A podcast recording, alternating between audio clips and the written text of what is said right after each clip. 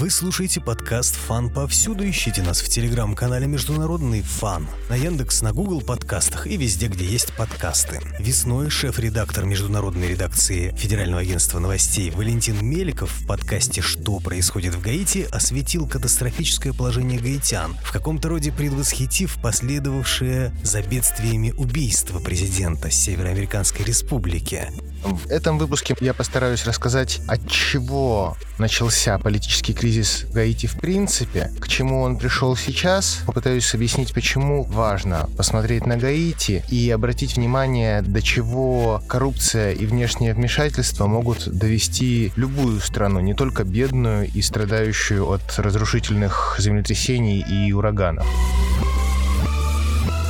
Новый тур гаитянского кризиса начался в минувший четверг, когда генеральный комиссар правительства Гаити, это должность аналогичная должности генерального прокурора, по имени Клод Бедфорд заявил, что гаитянская сотовая компания Digicel предоставила ему данные о том, что в ночь убийства президента Маиза, в ночь на 7 июля, действующий глава правительства Гаити Ариэль Анри связывался по телефону с главным подозреваемым в организации убийства президента. Одним из ключевых подозреваемых, причем одним из относительно немногих подозреваемых, которому удалось успешно уйти в бега. На момент, когда президент еще был жив? Уже после момента, когда президента убили, президента убили приблизительно в половину второго ночи. Драматичная история, что якобы президент звонил начальнику полиции и просил помочь ему, а потом позвонил второй раз, но звонок был прерван выстрелом. Скорее всего, это полностью вранье. Есть фотография тела президента Гаити, который лежит в окровавленном костюме, он в галстуке, белой рубашке, брюках и туфлях. Лежит расстрелянный в грудь. Значит, обычно, как сказала жена президента Маиза, Мартин Маиз, их охраняли от 20 до 50 сотрудников полиции.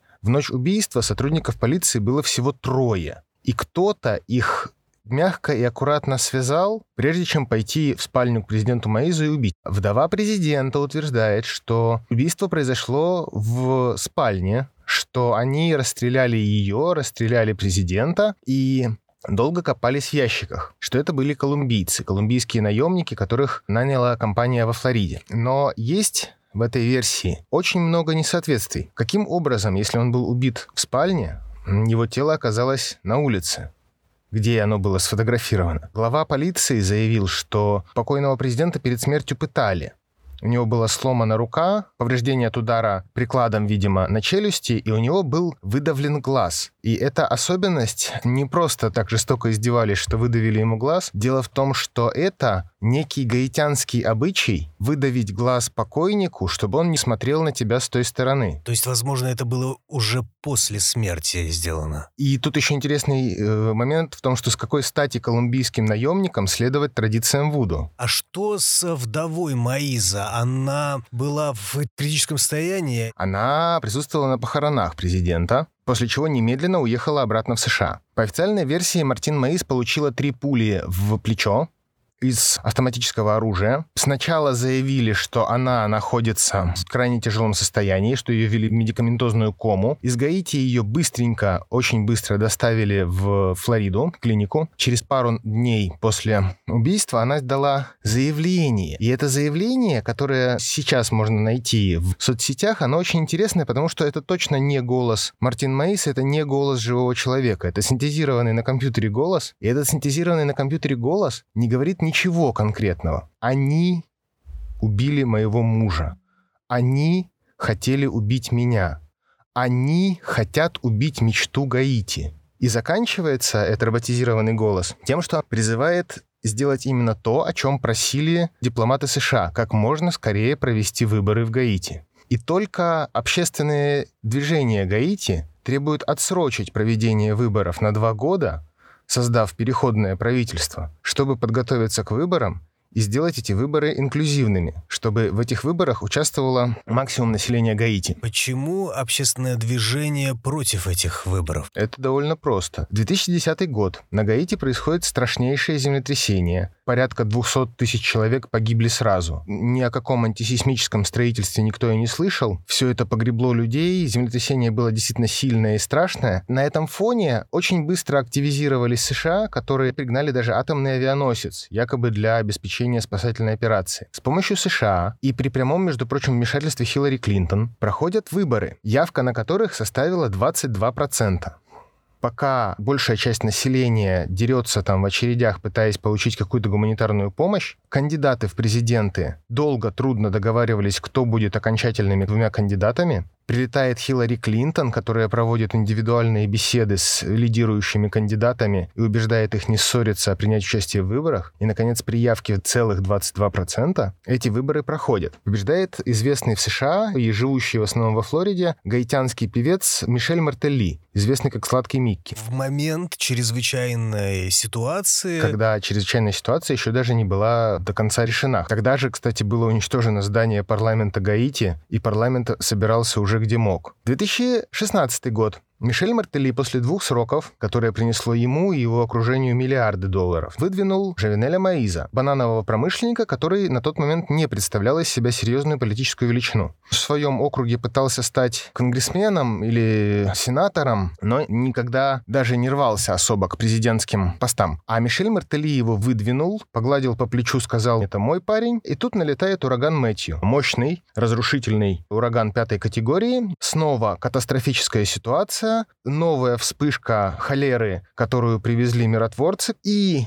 при явке в 18% побеждает Живинель Маис. Чрезвычайная ситуация, низкая явка и сладкого Микки меняет человек-банан. Выборы в Гаити проводятся в сентябре, но как раз в сентябре налетел Мэтью. Американцы потребовали, когда они оказывали гуманитарную помощь, чтобы выборы были проведены не позднее ноября. Через 8 недель после удара урагана Мэтью были проведены выборы. Пока все выживают как могут, и тот, у кого есть деньги, просто нанимает автобусы и организовывает подвоз избирателей до избирательного участка. У кого есть эти деньги, тот и побеждает на выборах. Кто организовал подвоз избирателей, тот и побеждает на выборах. Сейчас Гаити вновь находится в почти такой же ситуации. Правда, природные катастрофы в августе были не такого масштаба. Но и президентов раньше не убивали. Ариэль Анри, респектабельный чернокожий дяденька с бородой, был назначен Маизом 5 июля, а в ночь на 7 июля Маиза убили. Нелегитимный президент без согласия парламента назначил премьер-министра. После убийства президента бывший на тот момент премьер-министр Клод Жозеф сказал, что я буду руководить страной. США изначально поддержали Клода Жозефа. Но через 10 дней после убийства они вдруг поддержали Ариэля Анри. И 20 июля с полного согласия Жозефа Анри вступил в должность премьера. Менее чем через два месяца Анри оказался как-то связанным с предполагаемыми убийцами Живинеля Маиза. В ответ на обвинение он уволил генерального прокурора, а вслед за ним секретаря правительства, а вслед за ним уволил министра юстиции, заменив его своим человеком, который теперь выполняет обязанности сразу министра юстиции и министра внутренних дел. Значит, такой у него политический путь. Его поставил президент Маис, через день был убит, тот возглавил страну, впоследствии его поддержала США, чуть позже его обвиняют в убийстве президента. А всех, кто его обвиняет, он просто увольняет. А дальше он пытается назначить временного президента. Временным президентом должен стать лояльный ему глава Сената Жозеф Ламбер. Инаугурация должна была состояться в понедельник, но не состоялась, потому что банды Джимми Шерезье устроили бешеную перестрелку с охраной перед парламентом. И во вторник эта же самая ситуация повторилась.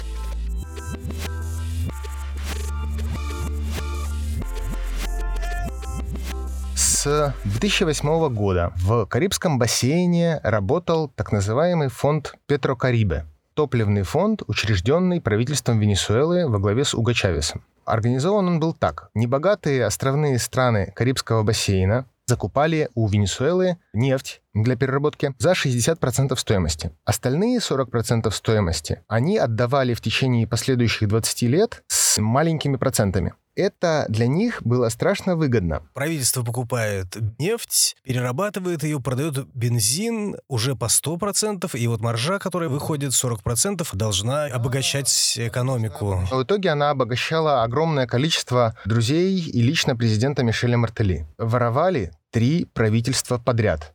во главе с президентом Сладким Микки. По Петрокарибе в Гаити они положили себе в карман больше трех миллиардов долларов. Сумма не маленькая. Это цветочки. Неизвестна судьба 22 миллиардов долларов американской гуманитарной помощи. Гаити, с одной стороны, подогревается США, а с другой стороны — Венесуэлой. Для США это способ вертеть гуманитарные деньги. То есть налогоплательщики платят правительству, правительство дает деньги USAID, USAID отправляет деньги в бедную страну, и они оседают почему-то в карманах самых богатых людей в этой бедной стране. USAID — это что? Это американское агентство по международной помощи. Одна из крупнейших организаций, которые используются США для влияния на все на свете, в том числе на Россию. И при такой двусторонней поддержке население Гаити ходит оборванное и голодное. Их положение наценивается как критический голод, Поэтому там так много банд, потому что терять им практически нечего. Спустя 9 лет после начала фонда Петрокарибе и спустя 7 лет после прихода к власти Мишеля Мартели началось сенатское расследование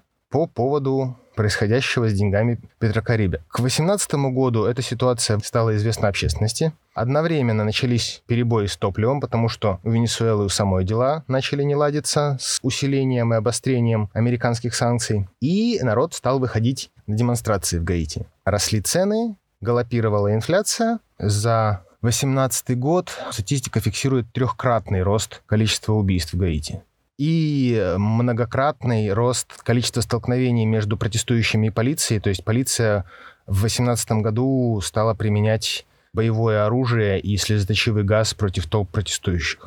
В 2019 году уже свою власть почувствовали банды, и началась так называемая эпидемия похищений, когда связанные с некоторыми людьми в правительстве банды прицельно похищали общественных активистов, которые пытались обличать коррупцию или пытались обличать, например, неконституционные методы Маиза, как адвокат Монферье, которого убили в квартале от дома Маиза, и пленка с видеозаписью его убийства оказалась в руках жены Маиза через несколько часов. Мы обсуждали это в подкасте «Что происходит в Гаити».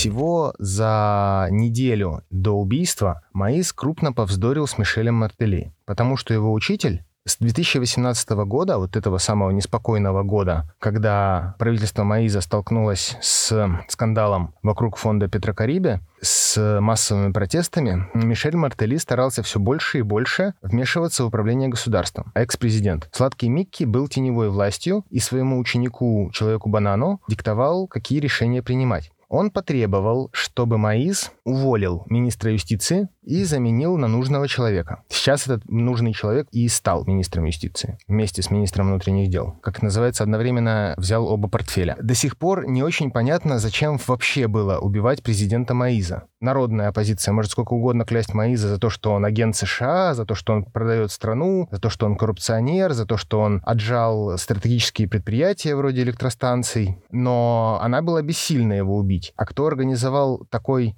сложный заговор с устранением охраны, с подложными козлами отпущения, да еще и из Колумбии, то есть другой расы. Кто выдавил Маизу глаз? Это все остается совершенно непонятным, и мотивация этого остается непонятным. Воровать он никому не мешал. С бандитами, с тем же Джимми Шерезье он вел взаимовыгодную торговлю, поручая ликвидацию или похищение, запугивание тех или иных общественных деятелей, которые ему мешали. Я думаю, что по делу об убийстве Маиза всплывет еще очень много. Пока что есть политический кризис, выраженный между настоянием США, ООН, действующего правительства провести выборы уже в этом году, и народной оппозицией, которая 30 августа сформировала широкую коалицию и требует отсрочить выборы на два года, и два года лучше прожить в безвластии, чем с американским назначенцем. Если вспомнить историю, то США в рамках плана Маршалла предусмотрели буферную зону, которой они отгородятся от всего, в виде карибских государств. Пока практиковалась политика в мире, которая это позволяла, они эти государства просто оккупировали как Гаити, как Кубу, как Ямайку, как Пуэрто-Рико. Все, кроме французских и британских колоний, а с этими колониями жить так, чтобы те знали, что никаких советских ракет там никогда не будет. Исключением из этого правила стала Куба, которая за это платит до сих пор. А Гаити не только позволяет зарабатывать на гуманитарной помощи и всем на свете, но и поддерживать там такую ситуацию управляемого хаоса, которая никогда не позволит проклятым коммунистам прийти на помощь народу Гаити и немножечко там утвердить альтернативные системы мировоззрения и альтернативные политические союзы. Вы слушали подкаст «Фан повсюду». Ищите нас в телеграм-канале «Международный фан», в Кастбокс, на Яндекс, на Google подкастах и ВКонтакте. И вновь о ситуации в Гаити рассказал шеф-редактор международного отдела Федерального агентства новостей Валентин Меликов. Спасибо.